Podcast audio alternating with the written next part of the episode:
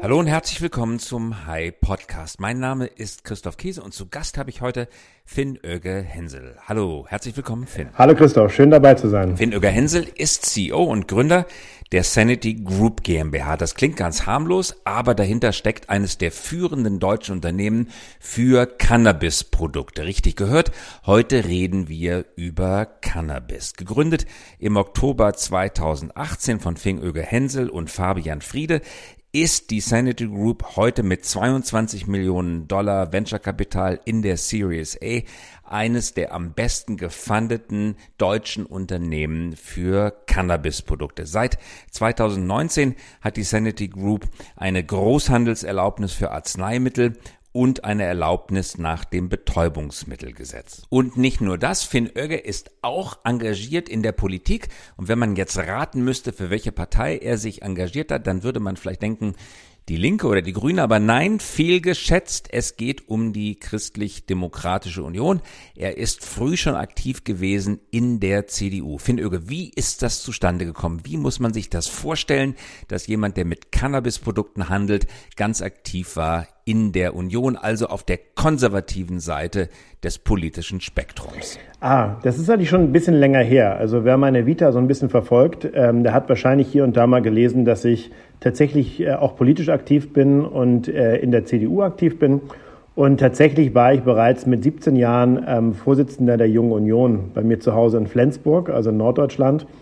Und tatsächlich ähm, hat mich das Thema seitdem umgetrieben, weil ähm, wir grundsätzlich immer bei der Jungen Union über viele verschiedene Themen gesprochen haben. Und äh, wir haben tatsächlich eben Fälle gehabt oder einen speziellen Fall gehabt, wo ein Familienmitglied ähm, eines Vorstandsmitglied bei mir damals schon mal als Ausnahmegenehmigung ähm, Cannabis vom Doktor verschrieben bekommen hat. Das ging damals schon als Ausnahme 2002. Das war noch nicht wie heute in ein Gesetz gegossen. Und die hat mir damals erzählt, wie sie das ihrem, ihrem äh, Vater geholfen hat in seiner Therapie. Und in dem Moment habe ich mich damals gefragt, so komisch, warum wird Cannabis eigentlich verteufelt als ähm, Droge, wenn es auf der anderen Seite ja doch scheinbar auch positive Effekte haben kann? An diese Zeiten können wir uns alle gut erinnern. Cannabis immer schon bekannt als ein medizinisches Mittel mit positiven Wirkungen in der öffentlichen Debatte, aber verteufelt als Droge und daher auch für Menschen, die Cannabis gut brauchen können aus medizinischen Gründen, gar nicht so leicht zugänglich gewesen über lange, lange Zeit. Richtig, aber damals war Medizinalcannabis ja noch nicht mal erlaubt als Arzneimittel. Also es war ja damals de facto als Patient nicht möglich, an Cannabinoide in Deutschland zu kommen. Und ähm, was tatsächlich passiert ist, und das war äh, auch ein interessanter Punkt, das habe ich dann erst später herausgefunden, wenn ich, als ich mich tiefer mit beschäftigt habe, dass es tatsächlich Ärzte gibt, ähm, die privat illegal damals Cannabis angebaut haben, um das ihren Patienten unter der Hand zu geben. Und was ich auch gelernt habe, war, dass tatsächlich viele Patienten nach Holland fahren, um sich dort Cannabis zu besorgen, weil sie es halt auf legalem Wege nicht bekommen können. Und das war damals 2002 für mich so ein Punkt, einmal grundsätzlich über das Thema nachzudenken. Und grundsätzlich war die Junge Union Flensburg auch die erste, glaube ich, in Deutschland, die sich für eine Teillegalisierung ausgesprochen hat. Und das war so der Anfang von allem. Also Flensburg, Junge Union, Union überhaupt, genau der richtige Ort, um eine Diskussion um Cannabis anzufangen, oder? Richtig, richtig. Wie haben denn deine Parteifreundinnen und Freunde auf diesen politischen Vorstoß reagiert? Wie ist damals das Thema in der norddeutschen Provinz angekommen? Cannabis Union, welche Erfahrungen hast du damit gemacht damals? Es war super interessant. Also tatsächlich CDU Flensburg. Ähm, und Flensburg ist ja jetzt keine sehr kleine Stadt, also 100.000 Einwohner ist ja schon, sage ich mal, auch ein, ein relativ ähm, mittelgroßer Verband. Ähm, die hat damals sehr interessiert reagiert. Also es gab sogar eine Veranstaltungsreihe dann zum Thema Cannabis, ähm, die ich auch unter anderem federführend mitgeleitet habe. Wir haben damals im Junge Union Schleswig-Holstein-Tag einen Antrag eingebracht, dass damals schon 2002 sich die Junge Union dafür entscheiden möge, Cannabis-Teil zu legalisieren.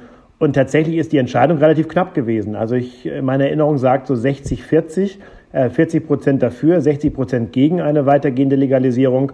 Und das war damals 2002, musst du dir vorstellen, schon ein riesiger Teilerfolg. Also da war damals noch Cannabis, war nur die Droge, die medizinischen Effekte waren noch gar nicht bekannt und dann in einer konservativen Partei mit 60, 40 zu verlieren, ähm, das war schon, ähm, sage ich mal, letztendlich ein Teilerfolg. Wenn Öge jetzt eine persönliche Frage, aber eine Frage, die ich wirklich gerne stellen möchte. Hast du denn damals tatsächlich Cannabis selber benutzt? Wann bist du zum ersten Mal mit Cannabis als Benutzer in Kontakt gekommen?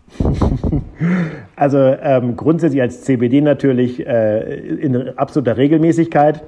Ähm, aber sicher habe ich auch als Jugendlicher hier und da mal bei Partys ähm, aus Neugierde mal probiert. Und das war damals natürlich eher die klassische Form, nämlich die Blüte. Nun hat jeder von uns sicherlich schon einmal viel von Cannabis gehört, auch im Grundsatz verstanden, wo der Wirkstoff eigentlich herkommt. Wir wissen, es gibt unterschiedliche Wirkstoffe in der Cannabispflanze, aber vielleicht kannst du uns das nochmal erläutern. Was genau ist der Wirkstoff? Was ist der berauschende Teil des Wirkstoffs? Was der medizinisch wirksame Teil des Wirkstoffes? Und aus welchem Teil der Pflanze werden diese Wirkstoffe gewonnen? Also bitte einmal Cannabis für Anfänger. Also grundsätzlich gibt es auch Blüten ähm, mit CBD. Das muss man sich ungefähr so vorstellen. Die Cannabispflanze besteht äh, aus Cannabinoiden. Das war das Wort, was dir am Anfang ein bisschen schwer im Mund lag. Ähm, und die Cannabinoide sind die Teilbestandteile der Cannabispflanze. Und davon gibt es ungefähr 110. Man geht davon aus, dass es vielleicht 120 sind. Und was wenige Leute wissen, ist eigentlich, dass THC zum Beispiel ein Cannabinoid der Pflanze ist. Das heißt, in jeder Blüte, die es in einer Cannabispflanze gibt, egal welche Art der Blüte das ist, man wird immer THC-Rückstände finden. Manche Blüten haben mehr, manche haben weniger. Und gleiches gilt für CBD. Es gibt gewisse Sorten, die haben einen hohen CBD-Anteil und es gibt gewisse Sorten, die haben einen niedrigen CBD-Anteil.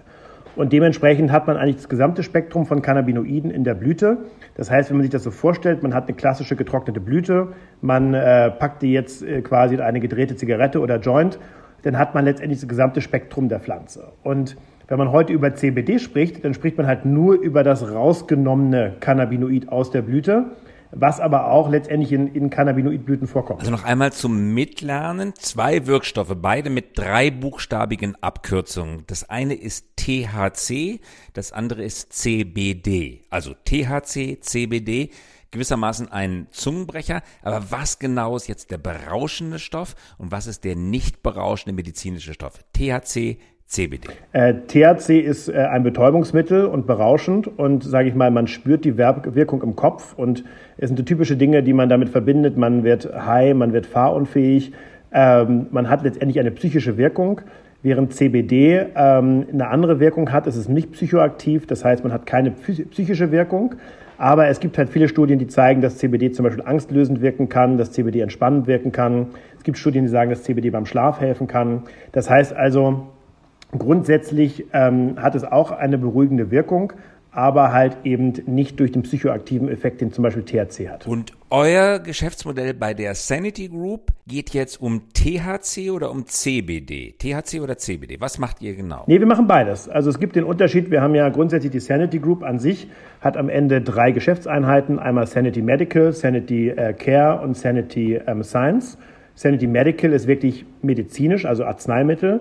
Und da geht es auch um THC. Also da gibt es tatsächlich, ähm, du kannst zum Arzt gehen und wenn der Arzt ähm, sieht, dass du eine Indikation hast, wo Cannabinoide dir helfen könnten, kannst du durchaus auch von uns, ähm, äh, von der Viamed oder Sanity Medical, Blüten verschrieben bekommen, wo auch THC drin ist. Äh, das ist dann trotzdem Betäubungsmittel und ist nicht gerade so einfach.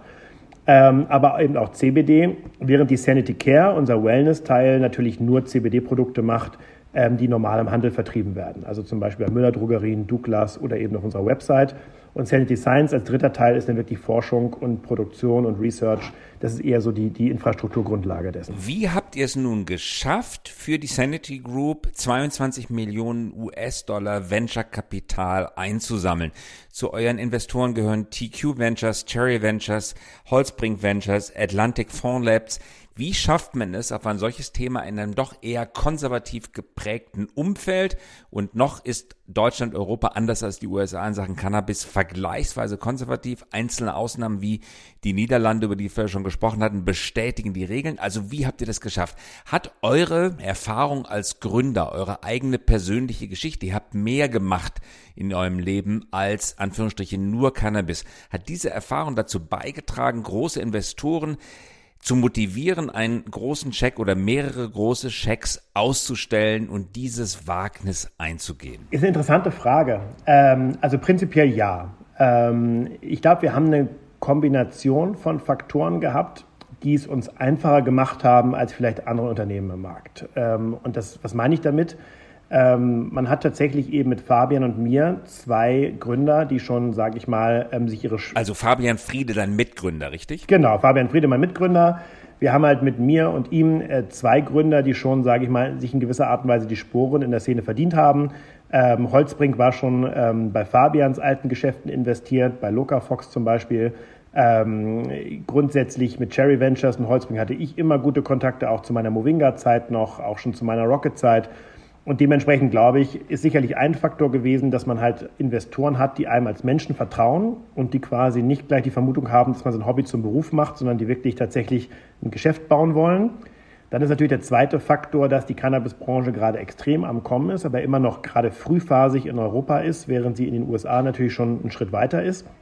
Ich glaube, die Kombination aus Gründern, denen die VCs vertrauen, die beide Erfahrung haben, Businesses aufzubauen mit Tech-Hintergrund, plus eben ähm, der boomende Markt, der bisher in Deutschland noch sehr unbeackert war, mit wenigen Ausnahmen, wie zum Beispiel Keiner Medical in Köln, die sehr gut sind, ähm, hat wahrscheinlich dazu geführt, dass wir wahrscheinlich äh, eine größere Summe einräumen, äh, einsammeln konnten als zum Beispiel vergleichsweise Unternehmen. Und trotzdem ist das, was ihr macht, kein alltägliches Geschäft. Ja klar, man kann die Cannabispflanze historisch rehabilitieren. Es gab lange, lange Zeiten, als niemand etwas gegen Cannabis hatte, als es eine Heilpflanze unter vielen Heilpflanzen war und sie völlig selbstverständlich im gesellschaftlichen Verkehr und in der medizinischen Anwendung genutzt wurde. Aber auch nicht abzusprechen ist, dass die Cannabispflanze in den vergangenen Jahrzehnten eine Dämonisierung, eine Tabuisierung erfahren hat. Also ihr müsst ein Stück weit auch gegen eine Welle anarbeiten, eine Wegstrecke gegen sozusagen die Bergneigung zurücklegen, oder? Oder wie siehst du das? Wir haben ja als Sanity Group eine große Vision. Und zwar glauben wir, dass die Cannabispflanze an sich falsch verstanden ist. Ich meine, ich will jetzt nicht äh, der Geschichtenerzähler werden, aber die Cannabispflanze an sich hat eine 3000 Jahre alte Historie als Heilpflanze. Es wurde hauptsächlich dadurch getrübt, dass die letzten 50, 60 Jahre ähm, die, die Pflanze als Droge verschrien war. Davor war es eine normale, normale Heilpflanze. Und was unser Ziel als Sanity Group ist, ist diese Pflanze zurück ins Bewusstsein der Bevölkerung zu bringen, nicht als Droge, sondern als was, was was Gutes tun kann, sowohl für Wohlbefinden als auch Medizin.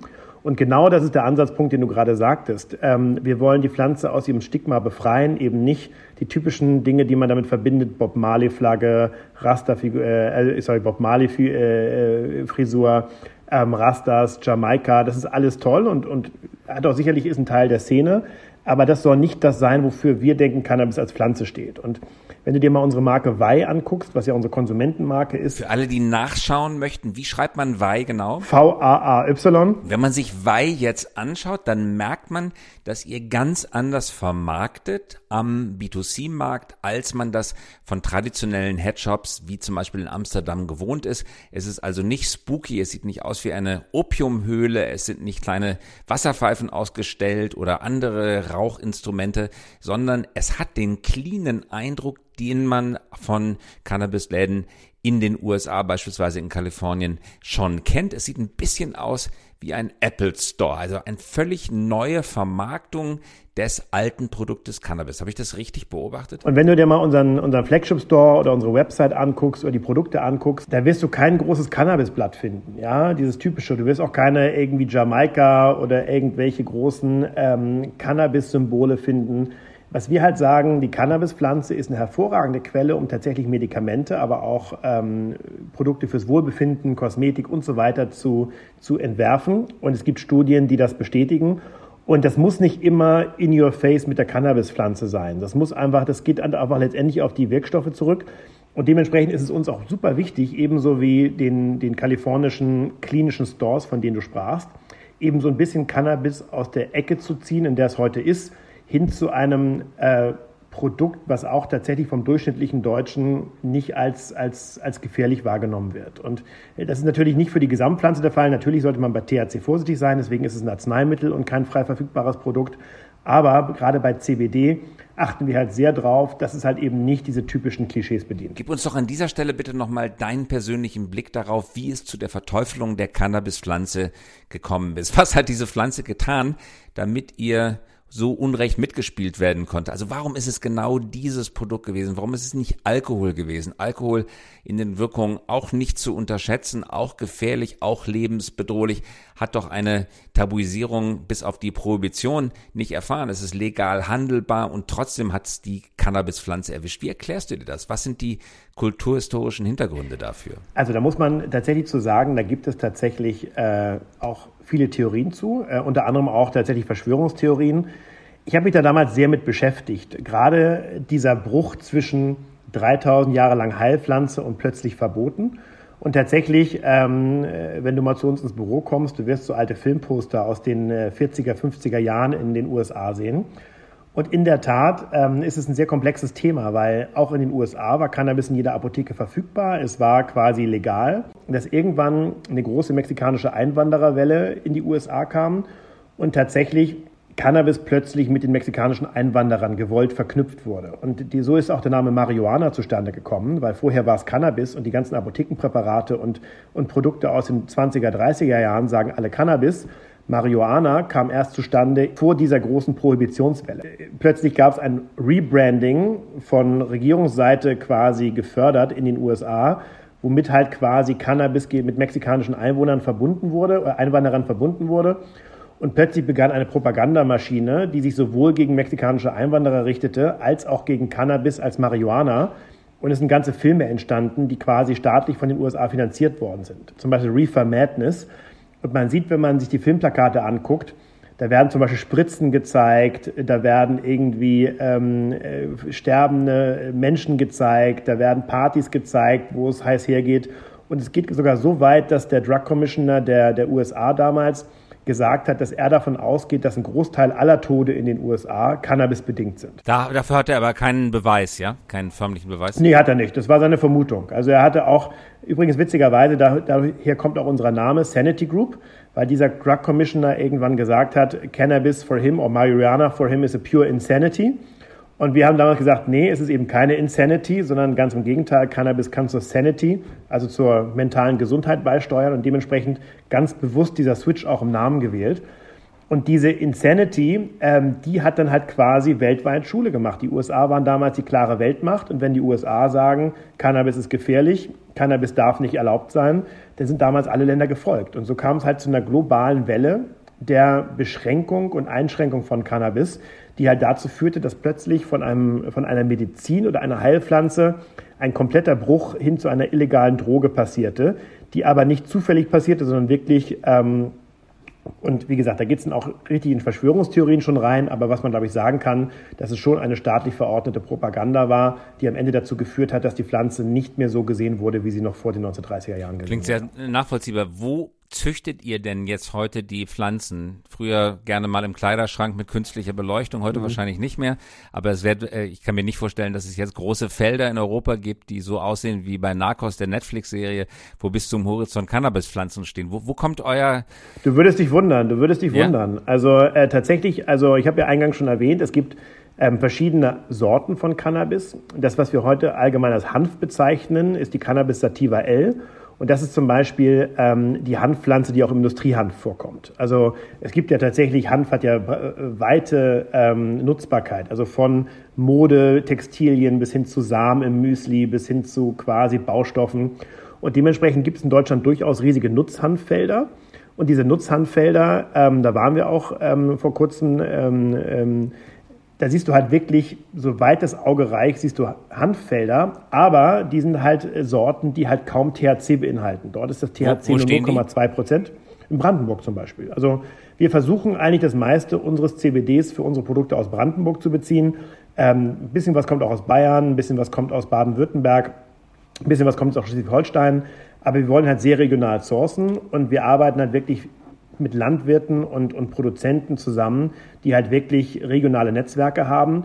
Und wenn man sich das mal anguckt, in Brandenburg stehen da riesige Felder. Ähm, und was halt eben passiert ist, Industriehanf, der hat nur 0,2 Prozent THC. Da müsste man also relativ wirklich viel von rauchen, nämlich mehrere Kilos, um überhaupt was zu merken. Aber diese Industriehanfpflanzen haben 5 Prozent CBD.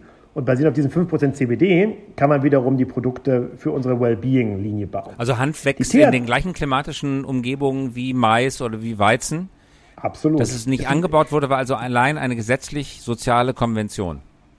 Genau, genau. Und das künstliche das Licht, so das man so prototypischerweise oder stereotypischerweise kennt, das war nur der Tatsache geschuldet, dass es im Keller oder im Kleiderschrank gezuchtet, gezüchtet genau, werden musste. Genau, tatsächlich ist das so und sicherlich ähm, Wenn man einen schlechten Sommer hat, ist das künstliche Licht wahrscheinlich besser. Wenn man einen guten Sommer hat, ist es deutlich besser, das draußen anzubauen. Das heißt also, am Ende muss man sich immer so vorstellen, Cannabis ist tatsächlich ein Unkraut. Das ist nicht so wie eine Orchidee, die man hegen und pflegen muss, sondern Cannabis ist ein Unkraut. Der Grund, warum man natürlich bei Cannabis sehr viel Mühe im medizinischen Bereich ganz besonders in Bodenbeschaffenheit, in, äh, in, in Dünger, in die Belichtung packt, ist natürlich, ähm, dass man das Maximale an Wirkstoff rausholen möchte. Wenn du jetzt eine Cannabispflanze einfach so äh, in eine Wiese schmeißt, dann wird erst A, die Qualität sehr fluktuieren von Ernte zu Ernte. Aber das Zweite, was natürlich passieren würde, ist, dass je nach Sonneneinstrahlung der THC-Gehalt mal hoch, mal niedrig sein kann. Und das willst du natürlich verhindern im medizinischen Bereich, weswegen sich das medizinisch so durchgesetzt hat, dass eigentlich Cannabis in sogenannten Indoor-Facilities, wie es in Deutschland der Fall ist, angebaut wird oder in Spanien und Portugal zum Beispiel in riesigen Greenhouses, also so quasi Gewächshäusern oder auch Holland ist genauso. Und wir beziehen unser medizinisches Cannabis, also das, was auch reich an THC ist, äh, aus Spanien da haben wir einen vertrauensvollen Partner, der für uns das Cannabis anbaut. Und das ist das letztendlich, was in der Apotheke landet und auch THC beinhalten kann, was als Arzneimittel dann verschrieben wird. Wofür braucht ihr jetzt die 22 Millionen Dollar, die ihr eingesammelt habt für die erste Runde? Ist das Markenaufbau? Ist das Aufbau des Vertriebsnetzes? Relativ viel Geld. Wofür braucht ihr das? Es ist eine bunte Mischung an Dingen. Also wir haben tatsächlich den Anspruch für uns, dass wir eben auch Forschung betreiben wollen. Das heißt, Forschung ist leider im Bereich Arzneimittel sehr teuer. Das heißt, da wollten wir die richtigen Grundlagen legen. Ähm, das haben wir getan. Wir haben auch tatsächlich viele Projekte in dem Bereich, die wir angestoßen haben, die jetzt noch gar nicht so sichtbar sind. Das zweite ist sicherlich im Consumer-Bereich der Markenaufbau und auch die eigene Formulierung. Ich glaube, wir sind eine der wenigen äh, Marken im Bereich oder der wenigen Firmen im Bereich CBD und Wellbeing, die ein eigenes Produktentwicklungsteam haben. Das kostet alles Geld. Und das dritte ist tatsächlich im medizinischen Bereich. Wir wollen halt eben nicht nur Blüte aus Holland importieren und an die deutschen Apotheken geben, wir wollen eigene Produkte entwickeln. Wir wollen eigene Genetiken uns mal ansehen. Wir wollen tatsächlich eine eigene Marke und ein eigenes Netzwerk aufbauen. Und das kostet alles Lizenzen, das kostet Regulatorik. Also ich meine, auf unsere Lizenz haben wir fast ein Jahr lang gewartet, von Start der Firma bis hin zu, ihr könnt jetzt loslegen. Und das sind natürlich auch schon große Investments, die geflossen sind. Also von den 20 Millionen ist noch lange nicht alles aufgebraucht. Also von daher, ähm, das ist, glaube ich, äh, auch äh, so ein bisschen immer das Thema, wo man halt sagt, naja gut, ähm, wozu braucht ihr das ganze Geld? Natürlich ist das Geld auch für Zukunftsinvestitionen und, und, und Runway. Aber tatsächlich, die meisten Themen, die wir, die wir bearbeiten, sind tatsächlich sehr kapitalintensiv. Finn, jetzt würde ich gerne nochmal über deine Vergangenheit sprechen, nachdem wir jetzt ganz ja. viel über Cannabis gelernt haben. Du hattest vorhin schon erwähnt, dass du sehr früh angefangen hast, als Gründer zu arbeiten. Mit 17 hast du dein erstes Unternehmen gegründet. Das war eine Internetseite, die hieß sportsecondhand24.de. Damit konnte ja. man äh, Sportkleidung kaufen. Dann ist man weitergegangen. Du bist äh, bei Epic gewesen, dem Inkubator von Pro7 Sat1. Dann warst du äh, bei Rocket und es gibt ein Zitat von dir und danach wollte ich dich fragen. Äh, du hast mal gesagt, Rocket, Inc., äh, Rocket Internet als Inkubator war für mich der Inbegriff, ich zitiere, der risikoaversen Kultur, weil sie fast ausschließlich in proven Business Models investieren, sind die Gründer, die sich dort engagieren, vorwiegend risikoavers. Ende des Zitates. Das überrascht, weil viele denken, Rocket, das ist der Inbegriff des risikoreichen Gründertums. Mhm. Warum hast du das anders empfunden? Guck mal, ich bin natürlich zu Rocket gegangen, das war, glaube ich, 2011. Da kam ich aus einer Situation, wo ich fünf Jahre lang bei der Boston Consulting Group war, ein schönes Gehalt hatte, Projektleiter gerade wurde. Und ähm, da fragt man sich dann so, was ist der nächste Schritt? Und ich glaube, man muss halt schon verstehen, dass Unternehmensberater an sich schon mal risikoavers sind. Sonst wäre sie keine Unternehmensberater geworden, weil es ist ein großer Unterschied, ob man Dinge wirklich tut und umsetzt und mit der Konsequenz lebt oder ob man halt Beratungsleistungen macht, wo man am Ende sagen kann, wir haben ja nur beraten. Und damals zu einer Zeit, ähm, wo ich anfing bei Rocket, das war, würde ich fast noch sagen, nicht mehr die ganz Early Days, aber immer noch die Early Days, 2010, 2011, da hat Rocket tatsächlich sehr, sehr stark immer im, im Pool von Unternehmensberatern und, und, und ähm, Investmentbankern gefischt. Also das war typische Profil war BCG-Berater, Bain-Berater, McKinsey-Berater oder halt Goldman Sachs Investmentbanker. Und das, was diese Berater oder diese Generation an Rocket-Gründern wollten, die wollten in erster Linie ihr hohes Grundgehalt weiter behalten, aber tatsächlich so ein bisschen Uplift-Potenzial haben, wenn sie einen guten Job machen, dann wollen sie auch daran verdienen. Und in dieser ersten Generation oder zweiten Generation an Rocket-Gründern ähm, war es tatsächlich so, dass die Fantasie ja gar nicht gebraucht wurde. Ähm, das Geschäftsmodell hat Rocket vorgegeben. Das heißt also, man kann sich mit dem Geschäftsmodell schwer täuschen, selber als, als Gründer. Und Rocket hat natürlich nur Modelle damals implementiert, die schon irgendwo anders ähm, erfolgreich waren. Das heißt, das Risikoprofil eines Finn Hensels, der jetzt die Sanity Group, eine Cannabis-Firma gründet in Europa und damit einer der ersten ist und gar nicht weiß, ob das richtig funktioniert, ist natürlich deutlich höher als das Risikoprofil eines Finn Hensels, der bei Rocket Internet in Australien anfängt, einen Online-Fashion-Retailer baut, der schon 500 Mal weltweit gebaut wurde und erfolgreich war. Und dementsprechend ist es auch so, dass letztendlich ähm, das Finanzierungs- oder das, das Kompensationsmodell von Rocket damals für seine Gründer eher Richtung hohes Grundgehalt und wenig Anteile ging. Und dementsprechend hatte man eigentlich als Gründer von Rocket Internet überhaupt kein Risiko, weil man hat sein Gehalt weiterbekommen. Ähm, man äh, hat halt quasi, wenn das Business halt nicht funktioniert, hat man halt auch keinen großen Verlust, weil die Anteile, die man hatte, ohnehin sehr gering war. Und dementsprechend hat man eigentlich gar nicht so diese typischen Nachteile, die man mit einer Gründung verbindet. So dieses, ich muss in der Garage wohnen, ich gebe mein Leben und meine Zeit auf für eine Idee, von der ich gar nicht weiß, ob sie funktionieren wird. Das hat man nicht gehabt. Und das ist vielleicht heute ein bisschen anders ähm, bei Gründern. Ich glaube auch, äh, dass tatsächlich Rocket einen riesen Bärendienst für die deutsche Startup-Szene erwiesen hat, weil sie, glaube ich, auch viele Leute aus ihrer Komfortzone rausgezogen haben und die dann quasi erst Blut geleckt haben, so wie ich, die dann in zweiter Also kein Bärendienst, sondern einen wirklichen Dienst meinst du? Bärendienst heißt ja, dass man einen, genau. also okay, also kein Ja, stimmt, du, hast, du meinst einen ironischen Dienst, ja stimmt. Ich meine ja. also, einen, also einen richtigen Dienst, Dienst. Ja. also Rocket hat was Gutes fürs ja. Land getan, meinst du? Ja. Total. Also auch wenn sich das wenig Leute bewusst sind, aber ich glaube, Berlin als Start-up-Standort wäre heute nicht so, wie es ist, wenn es Rocket nicht gegeben hätte. Und wenn man sich guckt, wer sind heute die aktivsten Angels in Berlin, wer sind die erfolgreichen Gründer, das sind alles Leute, die mal bei Rocket angefangen haben, dann Geld verdient haben, dann Angel-Investoren wurden. Schau dir Florian Heinemann an mit Project A, ein ganzer Inkubator, der aus Rocket raus entstanden ist. Ähm, guck dir halt Modelle an wie Salando, wo halt auch die Gründer Angel-Investoren geworden sind. Aber eben auch ein Beispiel wie ich, Rocket war quasi die Firma, die mich aus der Blase der Beratung gezogen hat. Ich habe dann Blut geleckt als Gründer und habe seitdem seriell immer mehr Unternehmen gegründet. Und, ähm, und dementsprechend hoffe ich mal, dass ich auch einen positiven Aspekt zur Berliner Startup-Szene beitrage. Aber ich glaube, das multipliziert ist, ist sehr, sehr viel auch ähm, verdanken, äh, also dankenswert für Rocket Internet. Mhm. Und wenn du jetzt sozusagen nochmal äh, zurückschaust und dein Leben nochmal anders leben könntest, hättest du die Beratungsrunde gemacht oder anders gefragt, was würdest du jüngeren Leuten empfehlen, die uns jetzt zuhören und drüber nachdenken, was sie direkt nach der Uni machen sollen? Direkt Gründer werden, direkt ins kalte Wasser springen, hat man wenig zu verlieren, Vollgas voraus oder äh, äh, versuchen, das Grundgehalt zu optimieren erstmal? Also sage ich die Antwort, die immer keiner hören möchte, nämlich es gibt es keine Standardantwort drauf. Aber ich glaube tatsächlich, das hängt sehr mit dem persönlichen, ähm, mit dem persönlichen Skillset zusammen. Also zum Beispiel, ich möchte die Beratung nicht missen. Was habe ich in der Beratung gelernt? Ich bin grundsätzlich eher ein kreativer Typ, aber die Beratung hat mich diszipliniert. Ich habe gelernt, wie gehe ich mit Zahlen um, wie tief tauche ich in Excel ein, wie berechne ich Businesspläne, wie gehe ich mit schwierigen Situationen um, wie bin ich diszipliniert und arbeite hart, wie exekutiere ich ähm, die Dinge, die von mir verlangt werden und parallel das Handwerkszeug, wie präsentiere ich, wie mache ich PowerPoint, wie mache ich Excel. Wenn ich das alles nicht gewusst hätte und nicht mindestens drei Industrien oder fünf Industrien bei BCG vorher gesehen hätte, wäre ich sicherlich nicht so ein Gründer, guter Gründer geworden, wie ich vielleicht heute bin.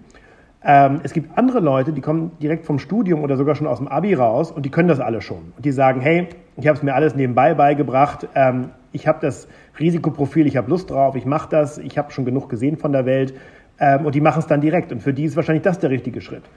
Wenn ich nochmal zurückspulen würde, würde ich sagen, ich wäre wahrscheinlich nicht so lange in der Beratung geblieben. Also ich war ja fünf Jahre, ich bin Projektleiter geworden. Ähm, ich würde mal sagen, die ersten drei Jahre hatte ich eine sehr steile Lernkurve, dann als Projektleiter nochmal was, was Mitarbeiterführung angeht. Aber ich glaube, äh, dass die letzten zwei, drei Jahre in der Beratung, die hätte ich nicht mehr machen müssen. Da hätte ich auch das, die Zeit nehmen können und die schon in, in, in Startups investieren können als Gründer. Ähm, aber das ist halt für jeden individuell. Aber grundsätzlich würde ich sagen, wenn man eine Idee hat und bereit ist, dafür zu brennen und man denkt, man hat genug Skillset, dann sollte man das lieber früher als später umsetzen. Und wenn man dann irgendwann bemerkt, man hat vielleicht noch hier und da ein paar ähm, Lücken ähm, bei Skills, die man noch nicht hat, dann holt man sich halt einen Mitgründer oder, oder Leute um sich rum, die das halt können. Und dementsprechend würde ich heute dazu tendieren, sobald man sich sicher fühlt, lieber früher als später. Auf gar keinen Fall sagen, ich mache jetzt fünf Jahre Beratung, dann drei Jahre Konzern und dann fühle ich mich bereit, was zu gründen, weil dann ist es meistens zu spät. Abschließende Frage vielleicht noch, Finn, wie findet man das Thema, auf dem man gründet? am besten? Ja, guck mal, ich bin ein sehr unkreativer, ich habe gerade gesagt, ich bin kreativ, aber ich würde sagen, was das Thema angeht, bin ich sehr unkreativ. Im Sinne, ich wollte eigentlich damals schon nach Rocket Internet ähm, selber was gründen, habe nicht die Idee für mich gefunden, bin dann zu ProSieben gegangen, war dort im Inkubator Geschäftsführer, habe äh, den ProSieben Inkubator co-geleitet, habe wieder nur Geschäftsmodelle gemacht, die vorher schon entwickelt worden sind. Dann wollte ich danach wieder gründen, habe dann wieder gedacht, naja, bis auf Berliner Berg, die Brauerei, die ich mitgegründet habe, ähm, hatte ich jetzt nicht die große Idee. Bin dann zu Movinga reingekommen, wo ich wieder in eine bestehende Idee reingekommen bin. Und erst bei Cannabis, da hat sich der Bogen geschlossen zwischen Unternehmensgründung und einer Passion, die ich schon 2002 politisch hatte. Und das war für mich so ein Moment, wo ich sagte, das ist meine erste echte Gründung. Und ich glaube, ähm, das ist schwierig. Man muss halt wirklich, also klar, man kann halt immer Geschäftsmodelle wie Rocket nehmen, die man sieht, die irgendwo erfolgreich sind und kopieren. Aber wenn man seine eigene Gründung hat, glaube ich schon, man sollte eine Passion dafür haben und man, man muss auf den Moment warten, wenn es kommt. Ich kenne auch Leute, die jahrelang Ideen an riesen Whiteboards ähm, screenen und am Ende selbst nach drei Jahren noch nicht zu einer Idee kommen. Ich glaube, man muss auch irgendwann eine Entscheidung treffen. Aber ich würde immer empfehlen, dass man eine Passion für das haben sollte, was man gründet. Eine ganz starke Antwort und ein richtig gutes Schlusswort. Finn, ich danke dir fürs Dabeisein. Ja, vielen Dank, Christoph. Hat Spaß gemacht. Das war Finn Hensel. Wir haben viel über Cannabis gesprochen und in der nächsten Woche gibt es dann ein anderes Thema. Mein Name ist Christoph Kiese, das ist der High Podcast und wir hören uns wieder in der kommenden Woche. Danke fürs Dabeisein.